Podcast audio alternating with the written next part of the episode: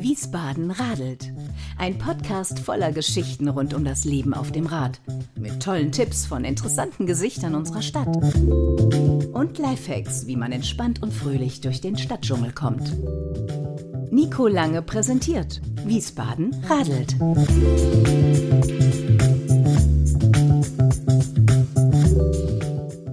Dieser Podcast bringt uns ins schöne Hamburg. Während ich zu meiner Abi-Zeit eher das Thema Partys im Sinn hatte, haben Jakob und Emil in ihrem Fahrradkeller gesessen und an einem coolen Produkt getüftelt. Raus kam etwas, das seit ein paar Jahren dafür sorgt, dass man nachts besser auf dem Rad gesehen wird. Da musste ich natürlich sofort mal nachfragen. Nebenbei haben mir die beiden auch noch verraten, was der Code hochgeklappte Außenspiegel bedeutet und wo es sich in Hamburg gut radeln lässt. Bevor es aber losgeht, möchte ich erstmal Danke sagen, denn mit der letzten Folge hat der Podcast die Tausender-Marke an Downloads geknackt und ich habe mich riesig gefreut.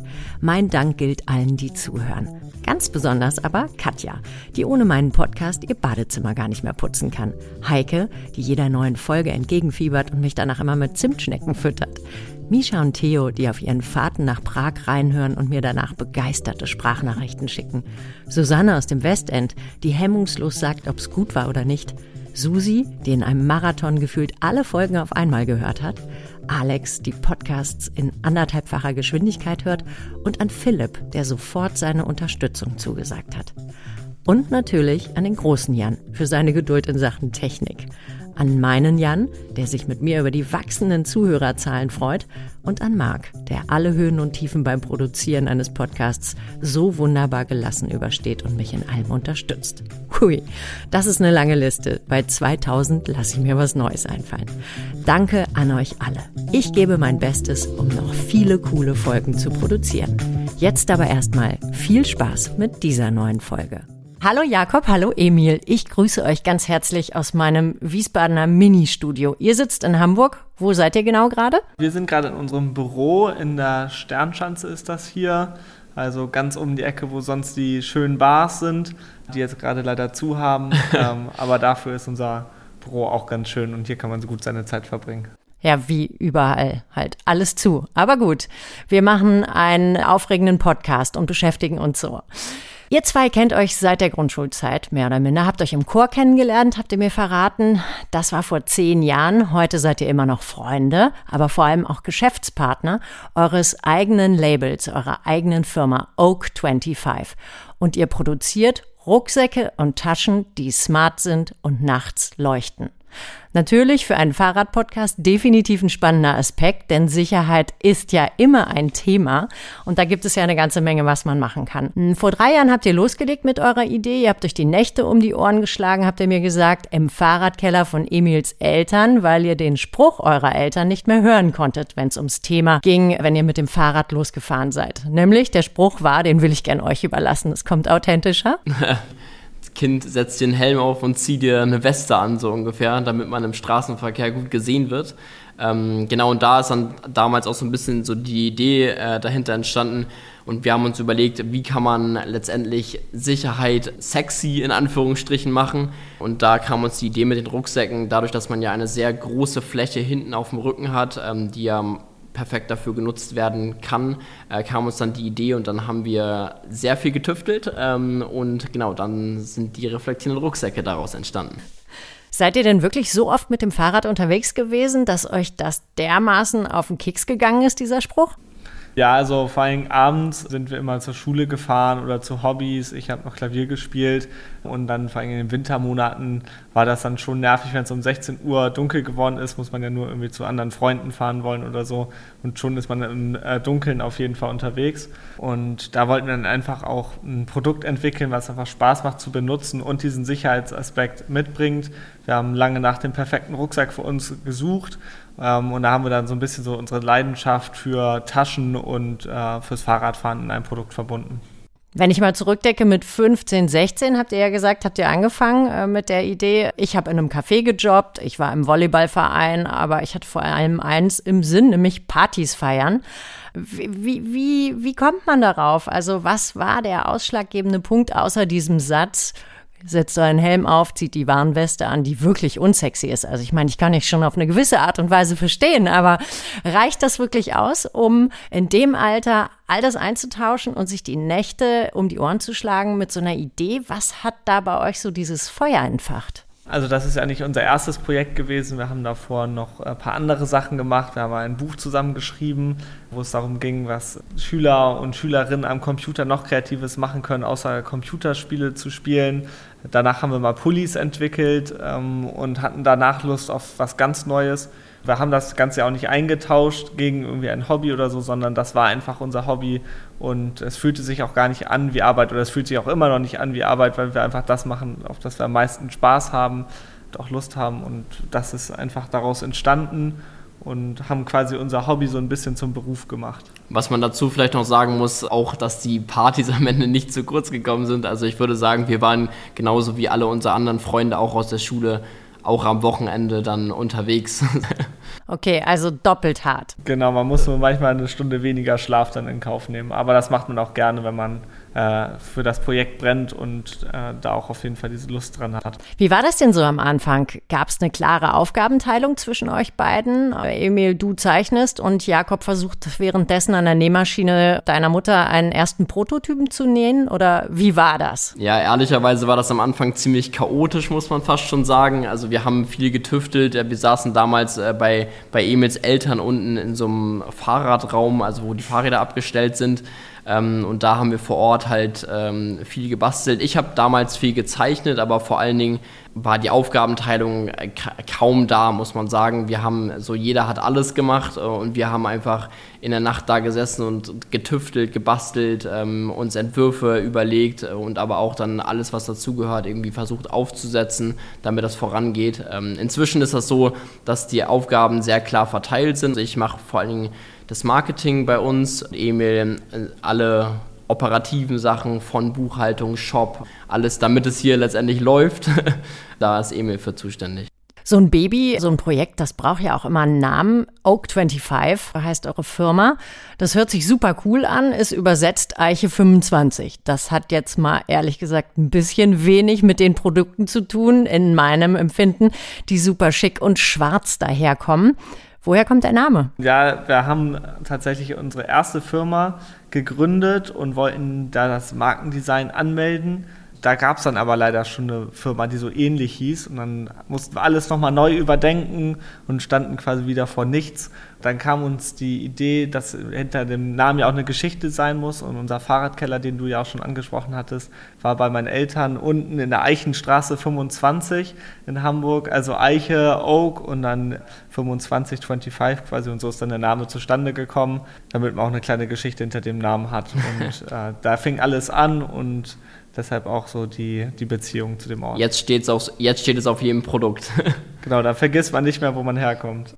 Ja, da könnt ihr ja froh sein, dass es dann durch die Eichenstraße war, ja, und nicht irgendwie die Wurstallee oder so. Hört sich dann im Englischen nicht so cool an. Man sagt ja immer, aller Anfang ist schwer. Ihr habt euch nicht beirren lassen, seid ja auch super erfolgreich geworden. Alles mit dem Ziel, bloß keine Warnwesten mehr.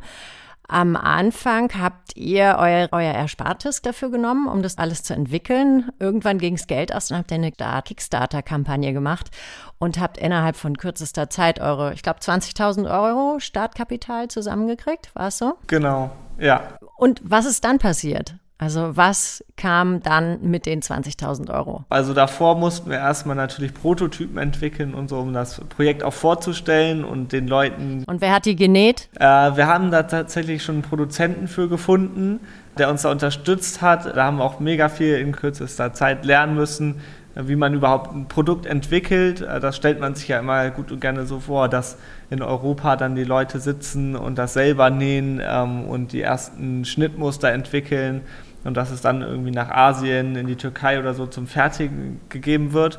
Äh, bei uns war der Prozess tatsächlich ein bisschen anders und das muss man auch erstmal verstehen, wie es so funktioniert.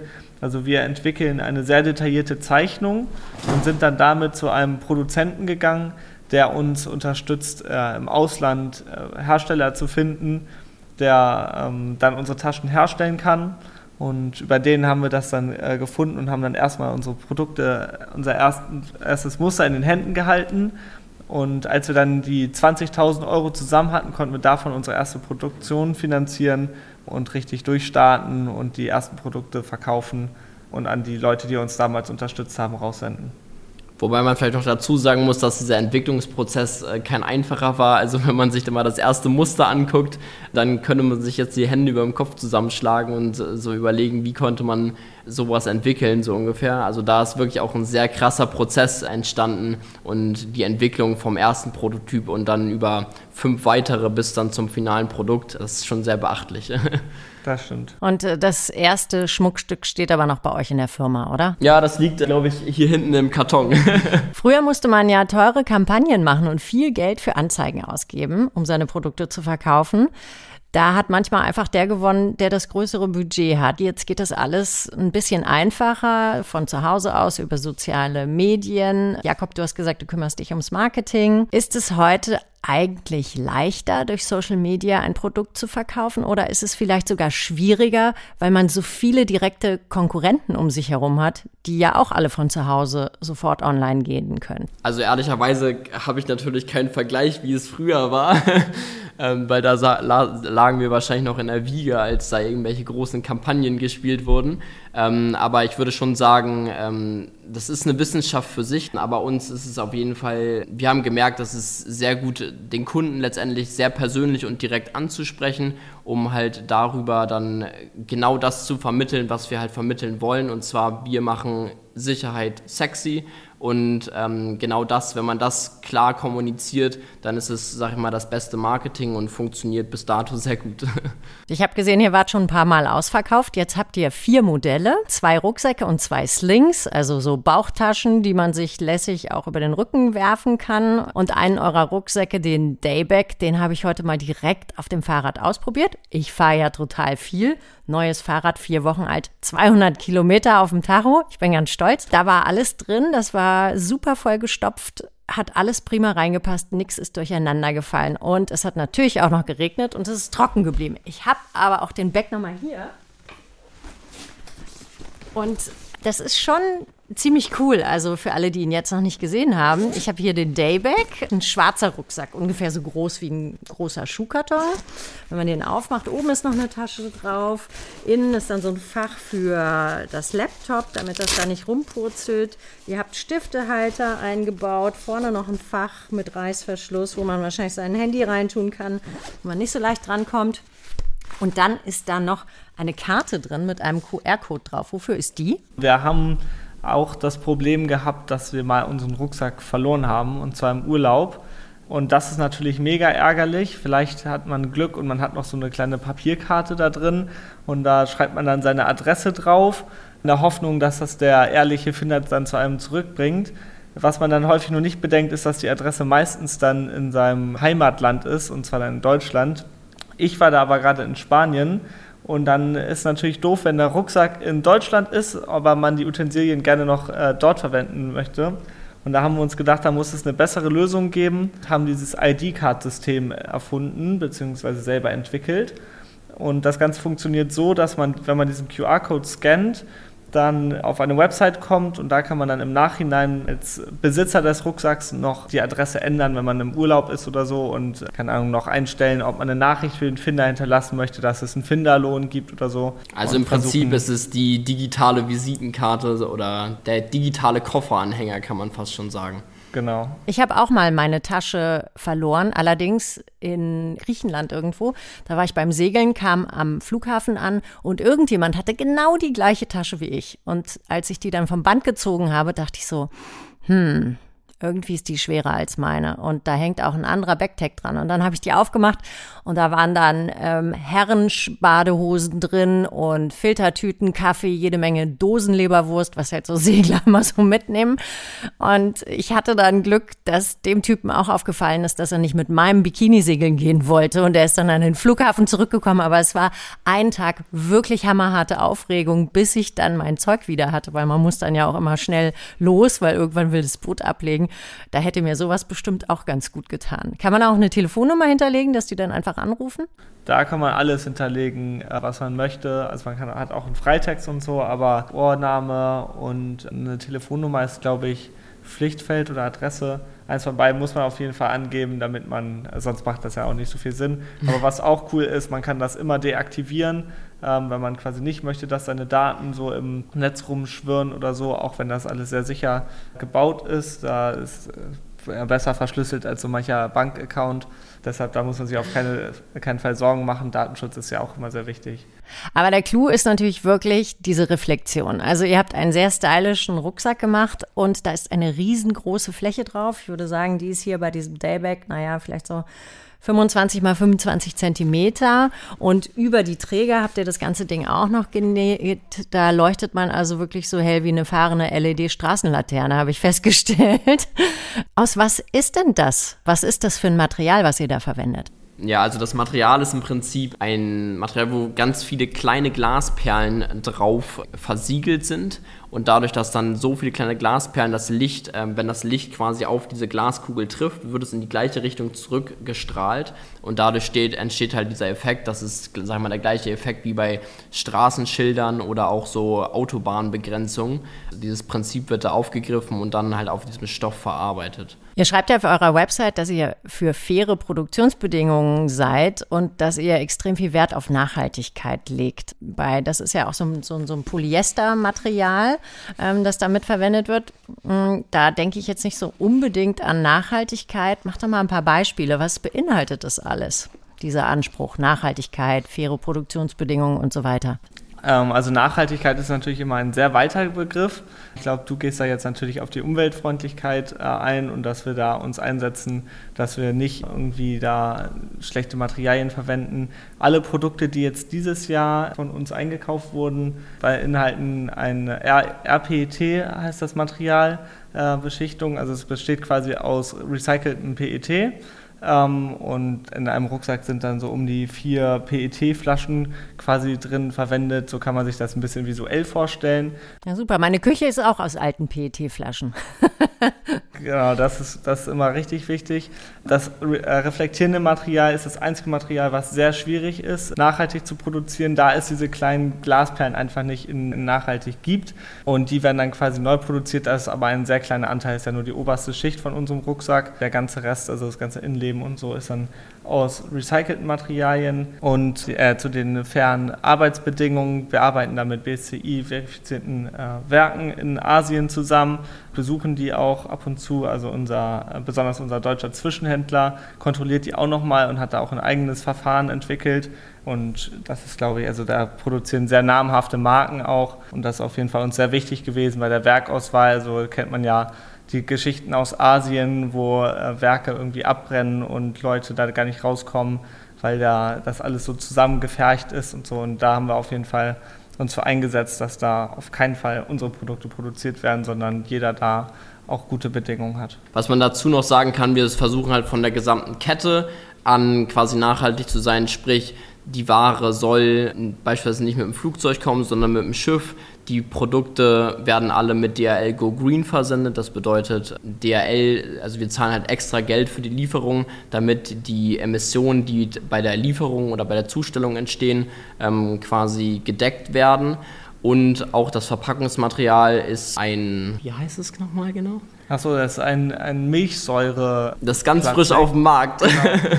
Das kommt tatsächlich aus der Luftfahrttechnik. Und zwar, das ist quasi kompostierbar und das muss man, glaube ich, nur einen Monat lang auf den Kompost legen und dann ist das schon wieder ausgelöst. Aber sieht aus tatsächlich so ein normaler Zip-Bag quasi. Und äh, das ist auf jeden Fall mega cool. Und da versuchen wir mal die neuesten Materialien zu bekommen ja. Die da Man muss da sagen, wir haben da echt einen fähigen ähm, Produzenten, der echt coole und neue Trends direkt erkennt und uns dann weitergeben kann. Also da haben wir echt jemand Cooles an der Hand. Sehr lässig. Jetzt habt ihr ein Produkt geschaffen, mit dem man zumindest nachts nicht mehr übersehen werden kann. Kriegt ihr denn auch Feedback, so von wegen, ah, das hat mir das Leben gerettet oder seitdem machen die Autos einen riesen Bogen um mich herum oder ist es dann für viele einfach doch so ein stylisches Produkt? Ja, wir kriegen glaube ich, täglich mehrere E-Mails von Kunden, die uns Feedback geben und immer neue Ideen haben. Da haben wir auf jeden Fall eine mega coole Community, die uns auch immer neue Anregungen bringen, was wir noch alles machen können und wie wir den Alltag von denen noch besser vereinfachen können. Und die nehmen wir auch immer mit auf. Und da sind auf jeden Fall auch immer E-Mails dabei, wo sie sagen, äh, da haben mich Autos auf jeden Fall besser gesehen. Vor allen Dingen die Leute, die an größeren Straßen entlang fahren. Also hier in Hamburg gibt es ein paar Straßen, da denkt man, da müsste es eigentlich einen gut ausgebauten Fahrradweg geben. Gibt es dann aber meistens natürlich nicht. Und wenn man da entlang fährt, ist das auf jeden Fall mega gut. Und da schreiben die uns auch immer, wie froh sie sind, den Rucksack zu haben.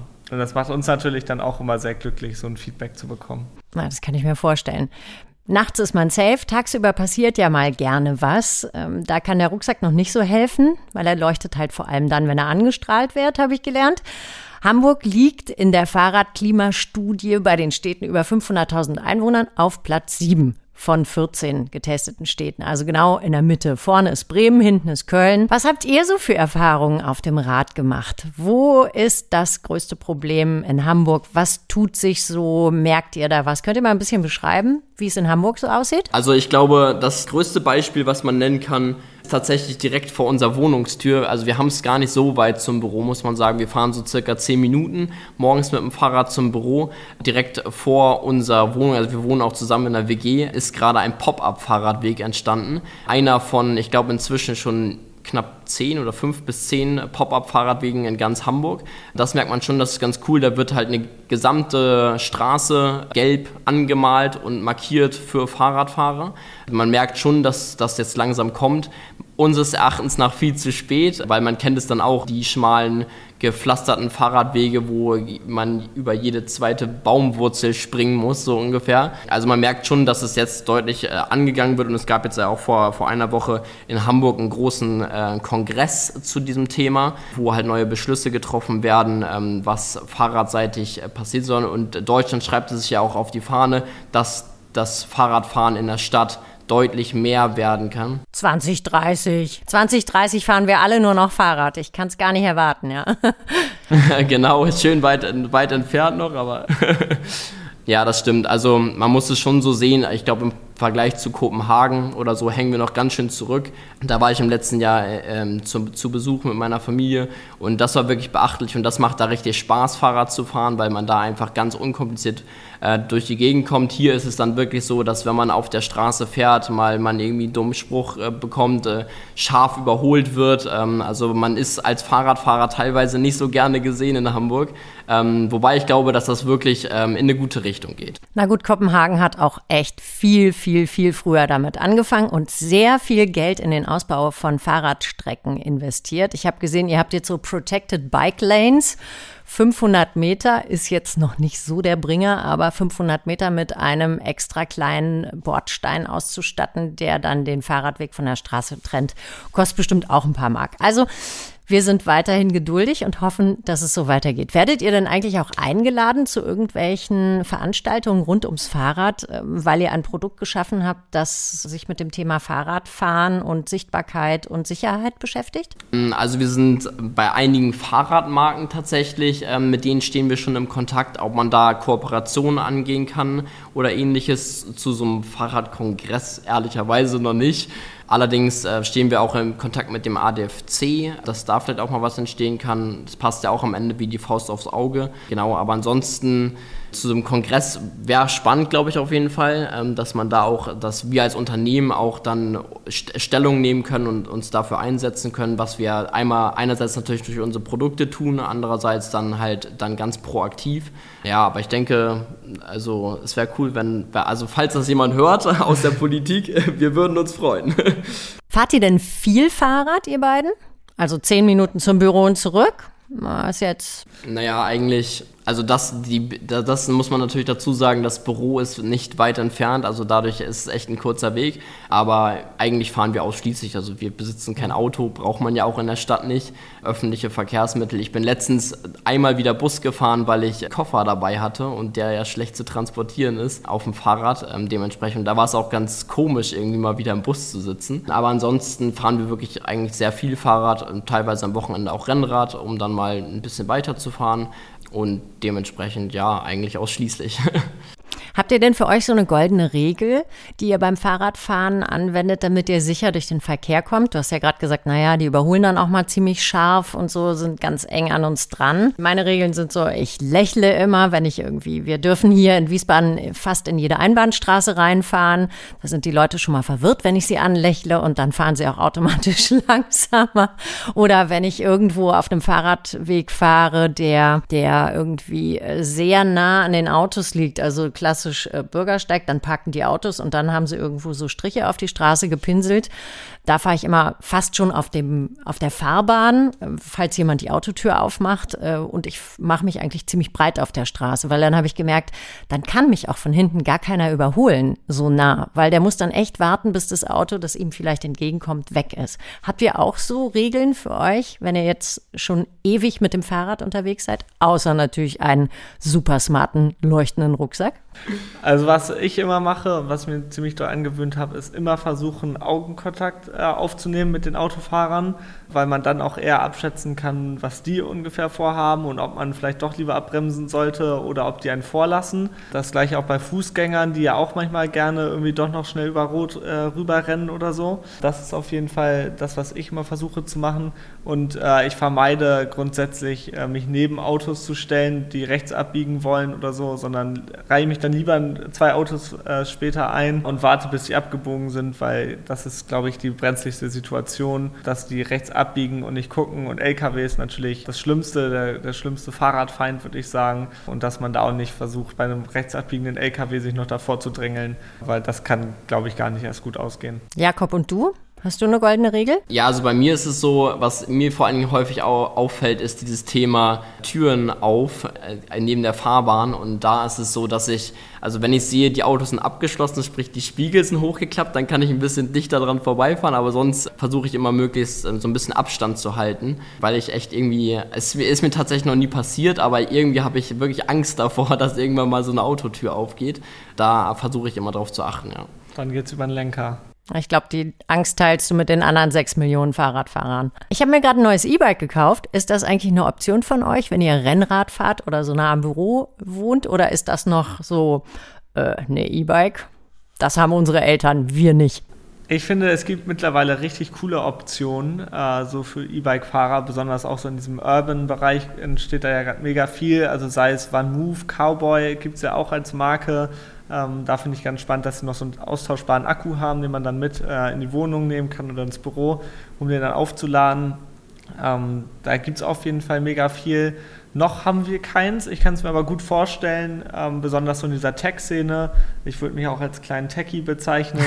ähm, da sehe ich auf jeden Fall, dass da echt viele mittlerweile so ein E-Bike fahren. Ähm, Genau, und da sehe ich auf jeden Fall einen guten Aufschwung. Selber fahre ich noch keins, ich fahre so ein Single-Speed-Fahrrad. Äh, so ein New Yorker Ding mit, mit ohne Bremse und keine, keine Gangschaltung, oder wie? Nee, nee, also nur keine Gangschaltung, Bremse Fixie vorne und hinten habe ich schon und äh, auch mit Leerlauf. Genauso Single Speed ist ja äh, zum Glück noch mit den ganzen Kram äh, Fixie ohne Bremse und so, das würde ich mir nicht trauen. Wo würdet ihr denn mit mir langradeln, wenn ich jetzt mal einen Tag nach Hamburg komme und unbedingt Fahrrad fahren will? Also eine richtig coole Fahrradstrecke ist, finde ich, vorne an der äh, Außenalster in Richtung Kuhkoppelbrücke. Ist äh, gerade eine Fahrradstraße, wo dann ja auch die Fahrräder äh, Vorfahrt haben. Äh, das ist schon mal nicht schlecht und dann könnte man von dort aus äh, über den Klosterstern zum Beispiel fahren.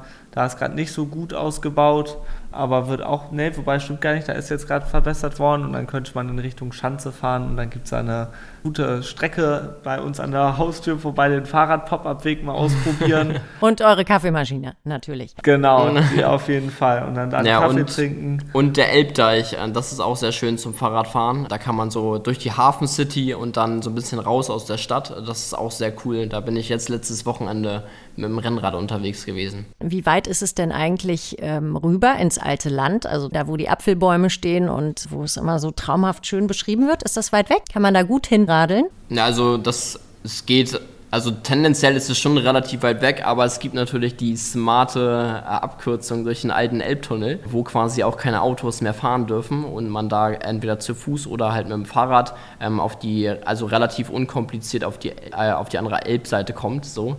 Und das ist auf jeden Fall auch ein Besuch wert. Also ist echt ganz cool auf der anderen Seite.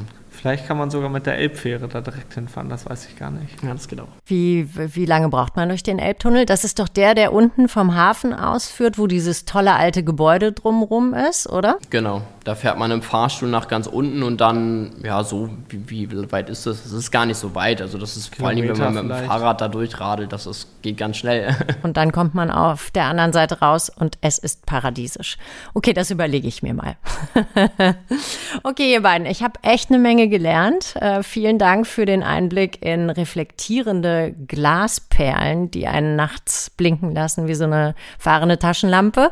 Über die Tatsache, dass man nicht einfach irgendwie ein Produkt machen kann, sondern dass man auch Leute braucht, die wissen, wie es geht. Und natürlich über den Einblick in euer Unternehmen, das ja mittlerweile schon sieben Leute hat, habt ihr gesagt, oder? genau. Ja, wir haben sieben Mitarbeiter. Was ist das nächste Projekt? Weiter Taschen oder kommt jetzt irgendwie Äh, Oh, wollen wir es schon verraten? nee, das können wir noch nicht verraten, woran Jakob gerade dachte. Aber auf jeden Fall kommen natürlich immer neue coole Taschen raus. Und was wir gerade noch so angehen, ist, wir gehen in viele Läden gerade rein. Wenn die jetzt hoffentlich dann nach dem Corona-Wahn wieder aufmachen dürfen, wollen wir da natürlich auch mit am Start sein, damit viele Leute unsere Produkte auch entdecken können. Und was machen wir noch? Achso, Internationalisierung auch so ein bisschen, dass wir auch den internationalen Markt sicher machen. Unsicher machen kann man da ja nicht sagen. Ja, ja, vor allen Dingen, ich glaube, sag mal, die Leute aus Kopenhagen, Amsterdam, also das sind auf jeden Fall noch äh, eine sehr große Zielgruppe für uns, muss man am Ende sagen. Stimmt. Die brauchen definitiv etwas, womit sie ganz entspannt auf dem Fahrrad sitzen können und all ihr Zeug unterbringen. So, am Ende meines Podcasts steht immer der Satz meiner Podcast-Gäste. Der beginnt mit, ich fahre gerne Fahrrad, weil. Jakob, warum fährst du gerne Fahrrad? Ich fahre gerne Fahrrad, weil ich sehr gelassen und in Ruhe morgens zur Arbeit komme, ohne in den Bus zu steigen oder in die Bahn, einfach den Kopf frei bekomme, wenn ich zur Arbeit fahre. Und Emil? Ich fahre gerne Fahrrad, weil man häufig schneller ist als Autos und weil es umweltfreundlicher ist, als mit dem Auto zu fahren und weil es einfach Spaß macht. Schön. Ich fahre gerne Fahrrad, weil, auch wenn es regnet, man mitkriegt, dass draußen gerade Frühling ist. Auch wenn ich ein bisschen nass geworden bin. Aber die Vögel haben gezwitschert und es hat wundervoll geduftet. Und das kriegt man echt nur auf dem Fahrrad mit. Oder im Cabrio, was man in der Regel selten aufmacht, wenn es regnet. Ja, gestern sind wir aber auch gut nass geworden. Hier in Hamburg ist das aber, gehört das wohl dazu zum Fahrradfahren. Da, darauf stellt man sich ein. Ah, okay, dann habt ihr die richtige Kleidung. Super. Ganz lieben Dank für eure Zeit. Dann entlasse ich euch jetzt mal wieder an die Schreibtische in den Feierabend oder was auch immer ihr vorhabt. Viel Erfolg mit dem, was kommt. Haltet mich auf dem Laufenden und ja, bleibt gesund. Das Vielen Dank. Wir. Danke dir. Tschüss! Ciao. Ich find's großartig, was die beiden da auf die Beine gestellt haben und bin gespannt, was noch so alles folgt. Diese Folge wurde übrigens wieder gesponsert von der Firma Emotion, E-Bike-Erlebniswelt in Wallow. Ihr wisst ja, die mit der großen Auswahl an E-Bikes und Lastenrädern. Dort gibt es natürlich auch Zubehör wie Taschen und Helme, aber vor allem eine Top-Beratung und Probefahrten auf dem Außengelände, die ihr vorab reservieren könnt unter www.lastenfahrrad-zentrum.de slash Wiesbaden. Das war's für heute. Mein Tipp für dieses Wochenende lautet Fahrrad putzen und hübsch machen für den nächsten Ausflug. Das mache ich nämlich jetzt auch. Wenn ihr interessante Leute oder Firmen kennt, die gerne radeln oder mit dem Rad spannende Dinge erleben, schreibt mir doch gern. Vielleicht hört ihr sie dann bald auch schon hier. Also, danke fürs Zuhören und bis zur nächsten Folge. Eure Nico.